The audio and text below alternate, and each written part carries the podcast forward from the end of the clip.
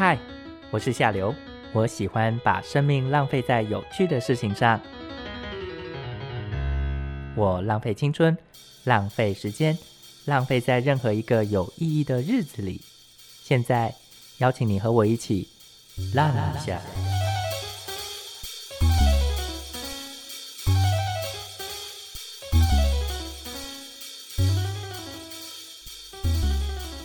Hello，各位听众朋友，大家好，欢迎收听《浪一下》，我是夏流。今天呢是《浪一下》的第一集节目，那我也非常荣幸邀请到我一位好朋友。我们在越南相遇已经将近快要一年的时间，他基本上都在胡志明市。那他的兴趣也是到咖啡厅去，所以他在去年的四月的时候也写了一本呃《胡志明小旅行》这本书。那么欢迎《胡志明小旅行》作者 Getty。Hello，各位听众，大家好，我是 Getty。Hello，好朋友你好。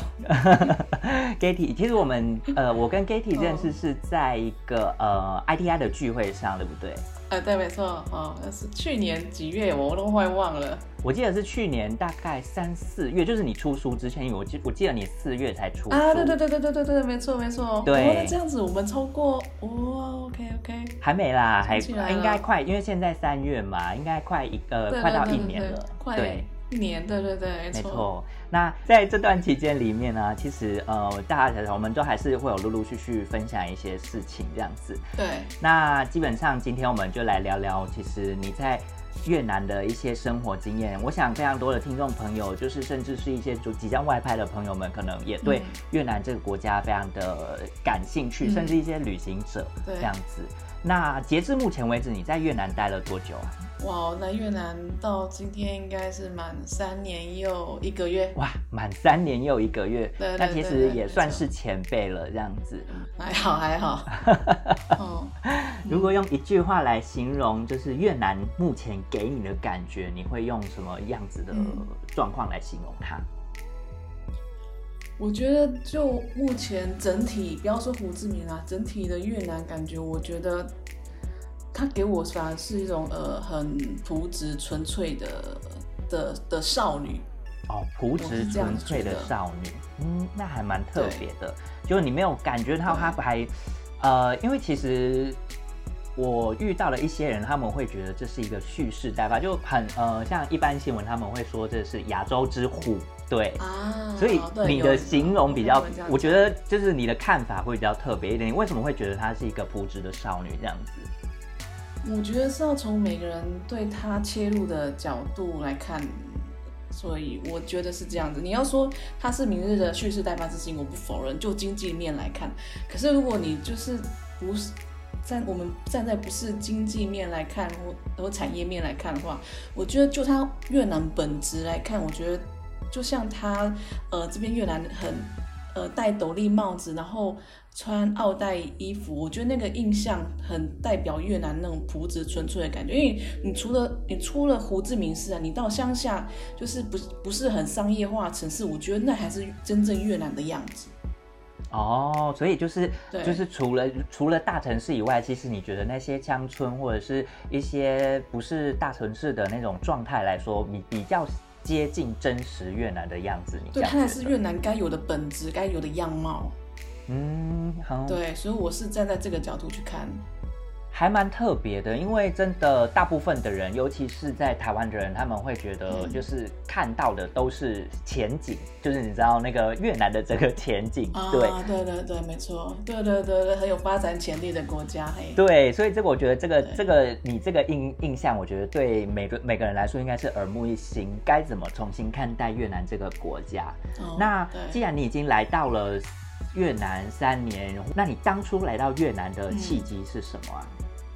哇，我当初这个我有跟你聊过啊。我当初是因为刚好是在人生的一个转职期，然后刚好那一个转职期中间，我让自己大概休了快一年的时间。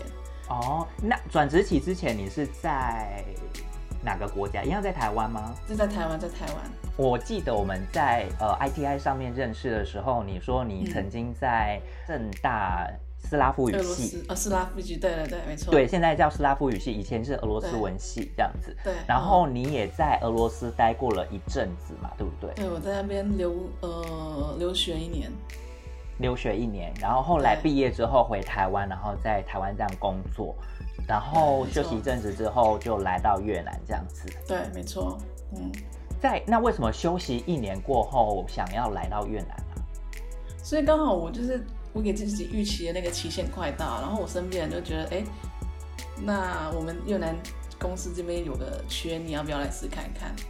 所以我就很顺势想说，因为我其实也还蛮 open mind，我没有说我一定要在在台湾工作，没有。我觉得海外其实那也是一种经历，然后也是一种呃让磨练自己的机会。毕竟不一样，把自己丢到不一样的职场、不一样的文化、不一样的语言，我觉得那会激发出不同的自己。所以我那时候也考虑了一下，我说嗯 OK 好，那不然我们来试看看好了。所以也就这样，还就这样待了三年。那刚来到越南的时候，你是觉得整个越南是非常新奇的吗？当然啦，对我来说，而且因为我在来的时候，我只是会做功课，比如说呃找一下越南的什么相关资讯啊，或者是胡志明相关资讯。可是我觉得台湾对这方面的资讯还是很匮乏。哦，所以因也因此也因此，你就就是在这个状况之下，后来就决定自己开了一个我在西贡天气晴这个这个粉砖，对不对？对，没错。可是我觉得我之所以会开另外，但这个粉砖另外是有一个更 sad 的那个故事开头。这个部分你想要分享给听众朋友吗？其实也是可以，因为我觉得这是也是人生的一段，不管好坏都是人生的一段。那我觉得最重要的是你要怎么调试自己的心态，然后去学着接受它。对，是是是，嗯。这个部分我就是稍微帮那个 Getty 带过，因为这个可讲起来会是一段蛮长的故事。反正总之呢，他就是来到越南之后，刚开始工作没多久，就发生了一个蛮严重的车祸。那就是车祸期间呢，他觉得车祸过后的一些后遗症啊，或者是整个要需要复健的状况的情形下，对他来说，这个人生是蛮大的打击。但是他也没有因此，就是你也没有因此而觉得说人生就这样了，所以你才就更认真的去呃决定新的一个目标，然后开始跑呃跑各家的那个胡各胡志明各个的咖啡厅，然后开始进行写作的动作，对不对？对，因为其实那时候下班之后，其实有时候你再回到宿舍，然后我觉得其实那时候心里是有一点点。棒的，那我之所以会跑咖啡馆，是因为我希望就是借由我在不一样的咖啡馆，然后跟人的接触，或者是呃看看窗外，就是呃发掘旁边的人在做什么。我觉得去转移我自己不好的念头，我觉得这是一一个很很重要的原因。所以，比如说我就安排说，我今天下班我去哪一间咖啡馆，然后这间咖啡馆。我去发现我身去应该是怎么说？去去观察我身边人在做什么，然后让自己在那个当下去好好品尝，就是享受那个当下，去好好品尝一杯咖啡，而不要是就是一直负面的思想在我头脑这样跑。嗯，对，所以我胡志明的发咖啡馆几乎我都跑遍了。嗯。好，就是在这个情况下，其实也是可以分享给听众朋友。因为老实说，在国外生活啊，或者是在国外工作，其实那个孤独感或者是无力感，会相对于在台湾来说是更重的，对不对？更重，对。哎，你在台湾，你可能随时随时电话或者什么样，大家毕竟是在一个呃同样的职场文化里面。可是你到了国外，我觉得不一样的职场文化，有一些你遇到的状况是。你打回去跟台湾的朋友或是前同事聊，他们也没办法理解的。嗯，对啊，有时候反而为了克服，然后顺便调试自己，在下班之后调试自己的心境，我觉得。嗯，对对，然后也因为就是呃。也是因为就是陆续慢慢大大概大概跑了第十间第十间之后，就是有个念头想说，哎，那既然台湾人在这边好像越呃应该是说胡志明的咖啡馆这么多，然后台湾人在这边好像也很少就是去介绍这样的东西，那我是不是就可以开一个粉砖来跟大家分享？然后不只是分享给台湾的呃我们台湾来来越南旅行的朋友，也是分享我们在越南工在胡志明工作的朋友，因为我。知道还蛮多在胡志明工作的朋友，对啊，让他们就就是假日也知道说啊，原来这间咖啡馆是这样子，搞不好我有兴趣我可以去那样子，嗯，就基于一个分享的心态，嗯嗯嗯，对。对。那在这么多你呃在胡志明造访过的咖啡馆里面啊，你有最喜欢哪个咖啡厅吗？有哎、我觉得有一间在呃 Pasteur 上面的巷子里，有一间叫做那个旭咖啡，S H E。老师咖啡。对你有去过吗？这个我还不知道哎，我没有去过。对，找一天去看看。我我会建议是晚上大概傍晚的时候去，哦，为什么？因为我那时候我第一次去的时候也是是下班的时候去，然后大概晚上七点多吧。它在巷子里不太好找，在四楼，我记得好像公寓里面吧。然后我那时候、我记得我刚推进去的时候，我有被它就是那个咖啡馆里面呈现的温馨感而感到就是稍微的温暖一些，因为可能那时候可能身体也不是很好，但那个咖啡馆给我的感觉是觉得让我感觉我心灵上可以在在这里暂时的休憩。而且他那一间咖啡馆，它是基本上你进去嘛，然后他你会发现它墙上非常多的呃，比如说玛丽莲梦露或者是茱莉亚的博士，我觉得它是呈现，它主要是表现女性主义的嗯概念出来。嗯然后我觉得对当时的我有让让我去思考说，其实每一个女生嗯都有他自己可以呈现美的方式。当然，这个美的方式不是我们很只限于外表，你怎么样活出自己美的方式？我觉得嗯那才是更重要、很深刻的意思。因为其实那时候我很荡，我不太清楚，就是让怎么让自己回来原来的样子。但我觉得那他有让我就是稍微沉淀了一下，然后重新思考了一下。嗯，然后因为我去的时候是晚上嘛，然后他那个。晚上它有的是那个氛围是它会点的那个小灯泡，对我突然觉得那个暗暗寒光，就是就是女性那种暗暗寒光，让人舒服的感觉，我觉得那也很重要。我觉得，我觉得那间咖啡馆对当时的我，我觉得还蛮有正面的影响。嗯，还蛮特别。我是真的没有去过那一间咖啡厅的，我下次找个机会，我去看看。我可以分享给你，对我可以分享地址给你，去看看。没错，因为这种咖啡厅，其实老实说在，呃胡志明市的咖啡厅，其实各都有蛮蛮有个性的，对不对？你觉得？对，各有特色，各有千秋，真的很多，不管像丛林的啦，或者是手小清新的啦，或者是很道地的，其实都找得到。你在台湾也是常常去咖啡厅，对不对？在台湾没有，我一开始在台湾我没没有很就是很没有喝咖啡的习惯，我反而是来这边，然后养成了跑咖啡馆，然后喝咖啡。我现在就是每天都一定要喝咖啡。我回台湾放假的时候，我还是会找一两间觉得哎还不错的那个咖啡馆去去品尝一下咖啡，然后顺便感受一下，呃因为我是台北嘛，所以所以顺便感受一下台北人的脚步，哦，对，台北人的脚步，因为其实那个脚步还是有一点点落差。是是，对 我自己的感觉真的是越南的那个脚步还是缓慢一些，对于台北或者是台湾整个步调来说。对，没错，所以我会怕我自己就是会失去那个原来的脚步，所以我会 回去让自己呃感受一下台，就静静一个下午坐在那边，然后感受一下哦台北最近在流行什么，台湾人最近在流行什么，怎么穿着啊什么的，对，还是会去观，还是会去躲在咖啡馆，然后静静观察周围的人，然后对时下的一些东西。嗯，那还蛮特别的。嗯在这个情况下，其实还是感得出来越南跟台湾的文化有那个蛮大的差异，对不对？对啊，因为你要说喝咖啡，因为我觉得咖啡在越南来，就就我自己啊，我自己现在在胡志明这个地方生活，我觉得它已经是融入到越南胡志明这个社会文化里了。我觉得甚至是他们协议中不能缺少的一个。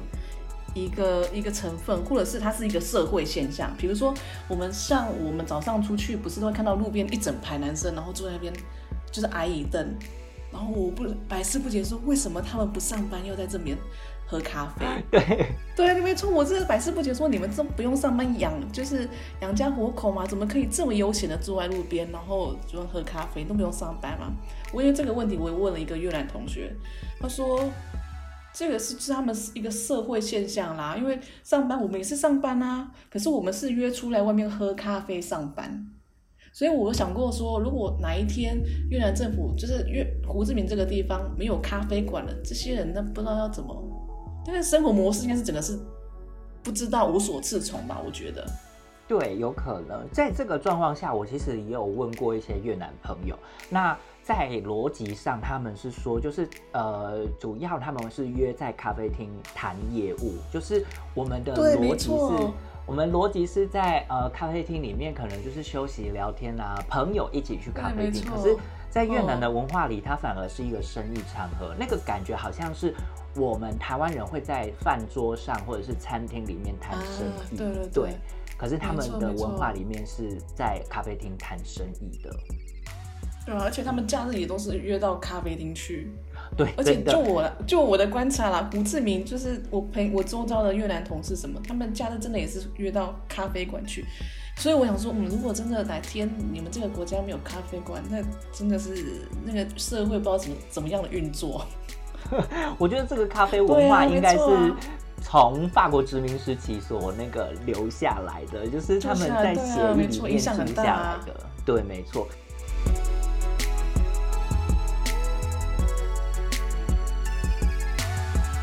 对你来说，那个越南的咖啡文化跟台湾的咖啡文化，你感受起来的差别，最大的差异会在哪里啊？我觉得最大的差异倒不是说呃咖啡什么味道啊，或者是装潢什么，我觉得还是最大的差异还是它造成的所谓的社会化的一个现一个表一个现象。因为就像你说，我们台湾人去咖啡厅，我们是去我们是去可能去呃休息下午茶，可能就是这样子的一个。一个呃可能会舒压的方式，可是他们来说他们是谈公事的重要场合，对，然后它也是一个社会，因为我们不会一群男生上台湾男生不会上班时间一群就坐在路边，然后跟你喝咖啡谈公事，但是在这里就的确是这样子一个社会现象。对对对对，我觉得就我的观察是是这一面，然后对啊，我觉得无关于咖啡什么品种啊或者什么烹调方式，我觉得就我的观察，我觉得跟这些是没什么太太。不对，我不我不 focus 在这一方面。了解，所以就是场合的功能性来说，就是对你来说是一个最大的不一样的地方，就对了。对，没错。嗯嗯，那另外啊，我还想要，就是你刚刚也有提到说，就是呃，越南人他们周末都是约到咖啡厅，你有一整天就是跟越南人一起，就是在周末的时候出去过吗？一整天。对，有我有跟我同事越南同事出去过，可是我们没有到一整天。对，那通通常你们的行程会是怎么样？就是如果是在休闲时刻的话，啊，我们会去逛街。你们就是逛街？对，哦，我们就是通常就是一个下午，然后吃个晚餐就这样子。哦，我反而是我反而比较少跟越南人去喝咖啡。你说那我都对我就想起来。反而我是身为男性的这个角角度来的话，我觉得非常特别的是说，之前我就是会跟越南朋友就出去一整天，那他们的状况会是早上呢，可能就是吃完九点十点吃完早餐，然后呢，呃，接下来呢十一点的时候就去咖啡厅坐聊天啊什么之类，可能聊到一两点这样子，然后或十二点多，然后他们就去吃午餐。吃完午餐之后，他们再找一个咖啡厅继续坐，然后继续聊天。所以真的是在咖啡厅泡一整天对，就是泡一整天。然后，没错，这个状况下，我觉得很特别的是，就像呃越南一般的女生啊，其实在这一两年里面，那个奶茶也是在越南非常的风行嘛。对，没错，对，嗯。然后老一辈，我有跟老一辈的，或者是比较呃。资深一点的那个越南人聊过，就是说，如果当一家人，就是那个老婆想要说要去呃奶茶店做的时候，通常大概四十岁或者三十几岁那种比较年长一点的呃越南人，他们嗯男性是不会想要去的。他就说，那你去那个咖啡厅带着小朋友去，不，你去那个奶茶店带着小朋友去奶茶店，然后他自己会。就是跑到咖啡厅去自己做，好，对所以他不去奶茶店，原因是因为那是奶茶店，不是咖啡店，说还是是他觉得还是他有其他的含义在里面。他他的我我听到他们的解释是说，第一个是他们觉得就他们的。父权还是有点，然后他们会觉得说，奶茶店会是女性去的地方，咖啡厅才是我们男性去的地方，才才是我们男性的场所就对了。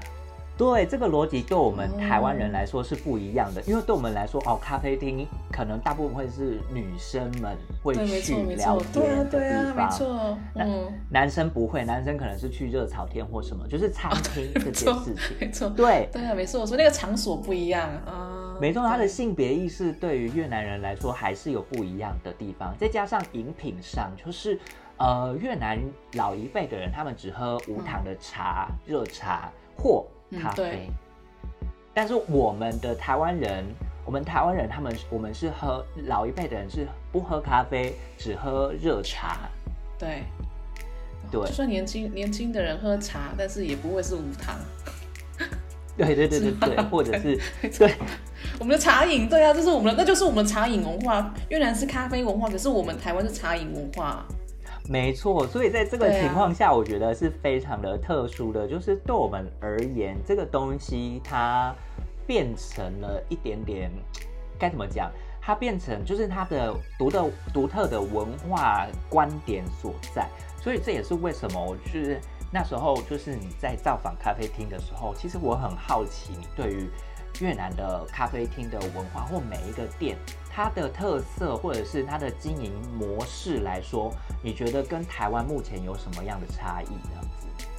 目前就我直接最最直接的观察是，越南的咖啡店它完全都没有呃限时，可能我我不知道台湾的差，台湾现在应该还是有，就是比如说两个小时，或是你限时你多小时，你要要去抢那个翻桌率嘛。可是，在越南这，边。你要喝咖啡，你真的就是，你甚至要坐一整天都可以。如果你肚子不饿，不可以不离开那个座位，就是一杯茶从头给他喝，一杯咖啡从头做到尾。我觉得店家都不会来赶客人，或是不好意思，我们时间到，我们可能下一组客人要进来，这样不会，完全不会。我觉得这是最直接从观察面看得出来的。然后第二个是，我觉得大家对于呃，应该说大家对于咖啡的那个装潢吧，我觉得虽然说这边的咖啡馆千奇千娇百媚，就是很多风格都有，可是我觉得它在装潢上跟台湾人的品味还是有点不太一样。我觉得这有分两种哎、就呃你讲的这个装潢品味啊，有嗯。很粤式的，或者是它是走比较现代风格的，这是两种不一样的风格。这部分其实对于如果只是短期来越南旅游的朋友来说，可能没有办法感受出来。但是因为如果在越南待长一点的时间，其实你会发现越南人会去的那些咖啡厅，跟我们台湾人想象中的咖啡厅是不一样的，对不对？以你的经验，不一样，真的不一样，没错。我记得是跟你聊，还是跟另外朋友聊，好像他们去的咖啡馆什么，好像还会有什么假山假水，是不是造景之类的？对对对对对，我的经验也是，就是会有什么小桥流水啊，在咖啡厅里面。没错，没错，就是很，就是当地人真的会去是那种这种这种这种风格的那个咖啡馆，可是就我们来说，我们不太会，所以那个还是是有差别的。对，其实那个差别就会造成说，就是其实对于咖咖啡厅，对于越南人或越南这个民族而言，它不只是功能上的、文化上功能上的意义，甚至连那个该有的样子，都在我们的想象中都还是不一样的，对不对？我觉得落差还蛮大的。嗯，落差蛮大对啊，的。落差蛮大的。撇开那个什么，可能我们会去我们的可能我们在一些选店的风格上不一样，可是基本上好的咖啡馆，我觉得还是大家还是会去吧。因为我记得我们之前有聊过，在二郡河边那一间整栋白色的，我觉得像那样子的咖啡馆，它我觉得不管是当地或是我们就是是游客，我觉得像那样子的店。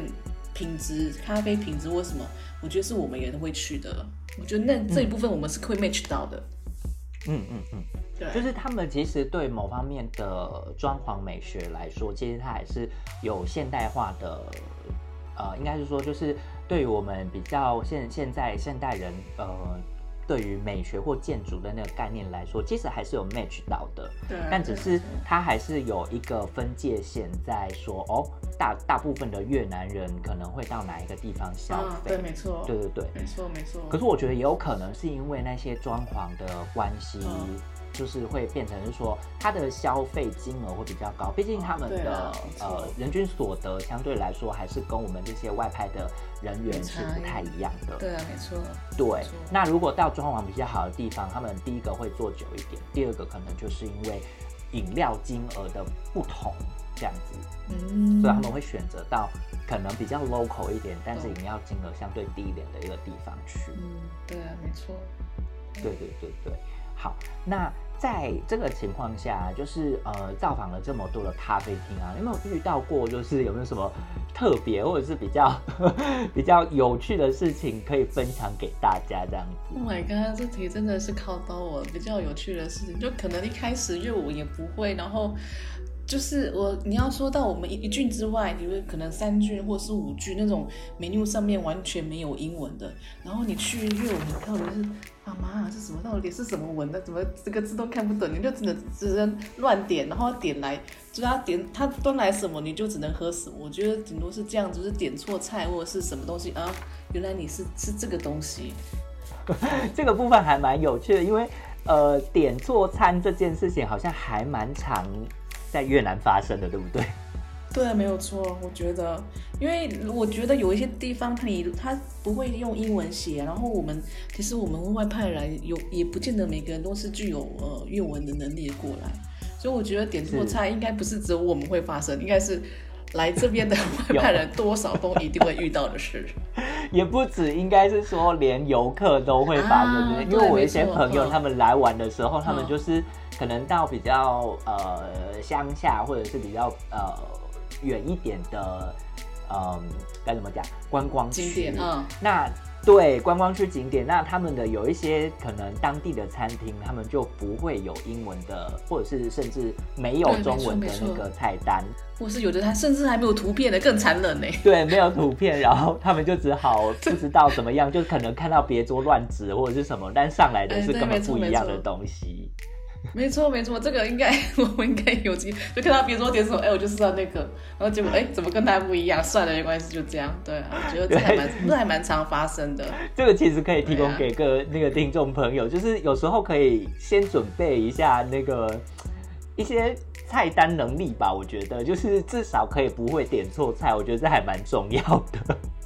对啊，不然就是你可能，比如说我打算今天可能要去这间餐厅，我可能就是先上，反正脸现在资讯很方便，脸书上就看说，哎，他有什么菜，然后有时候我真的是不行的话，我就会直接给他秀这间餐厅的就是食物，直接给他看，我就是要这一道。哦，就是直接秀照片这样子。对对对对，就是我找这间餐厅的那个 IG 或者是那个粉粉砖。是，我就是要这一道。我想这样子出错率应该就会降低很多了。对，这样出错率，可是就是真的还是得要自己先做功课啦，不然到时候直接到现场，还是很常会发生点错菜的问题。没错，有时候到现场还有没有网络，妈，这怎么办？这这这不怎么点呢？这这这我有发生过，真的。没错，我有发生过。哎，好，没关系，我去那边再用网络网络看就好。结果到那边啊，怎么连不到网络呢？就尴尬，真的。但我觉得现在还蛮越南的网络还蛮发达，因为甚至连乡下的那种小餐厅，就你觉得应该不会有网络，就有点类似，呃，有点脏乱的小面店，在台湾那种很乡下的脏乱小面店，基本上你会不觉得它有提供 WiFi，但是 很长时候他们都会提供 WiFi，你不觉得吗？对，在这个情况下，我觉得，对，我觉得这也是另外跟台湾很不一样的现象。对。就是他们对于网络的需求，其实相对台湾人来说有更高一点，就是那个好像已经是必备品了。对，没错，我觉得。可是他们的网络速度平均还是比台湾慢，对不对？呃，对，因为听说他们的还比电缆常常短 啊。可是这应该那就要期待他们政府能够改善了。没错，这个部分我们就也不多说什么评论，让让游客们或者是或者是甚至体验外派的人来来体验一下，来体验一下，对，没错，没错。好。那今天非常谢谢 Getty 分享给我们大家你的一些在越南外派的生活，然后还有你对于这边的咖啡文化的观察。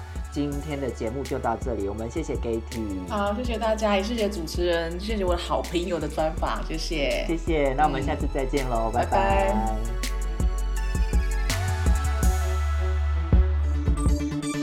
越南新闻提要。胡志明市人委会于三月十四号晚间发出紧急公文，要求暂停电影院、酒吧、网咖、按摩店、卡拉 OK 店、舞厅、舞台等娱乐场所活动。从三月十五号至三月三十一号止，要求上述娱乐场所暂停营业。此举企图限缩众人聚集，并限制新冠肺炎疫情在胡志明市爆发的危机。暂停营业的时间从三月十四号晚间六点开始，目前公告政策时限至三月底。原来境内目前限制娱乐场所营业的城市包含胡志明市、岘港、河内、头顿等大型城市。现阶段餐厅与咖啡厅仍不在此政策限制内。但亦有少部分餐饮业业者响应政府防堵疫情政策，提醒您在三月底前外出，建议先行致电业者确认营业时间。以上新闻由 Summer 六整理报道。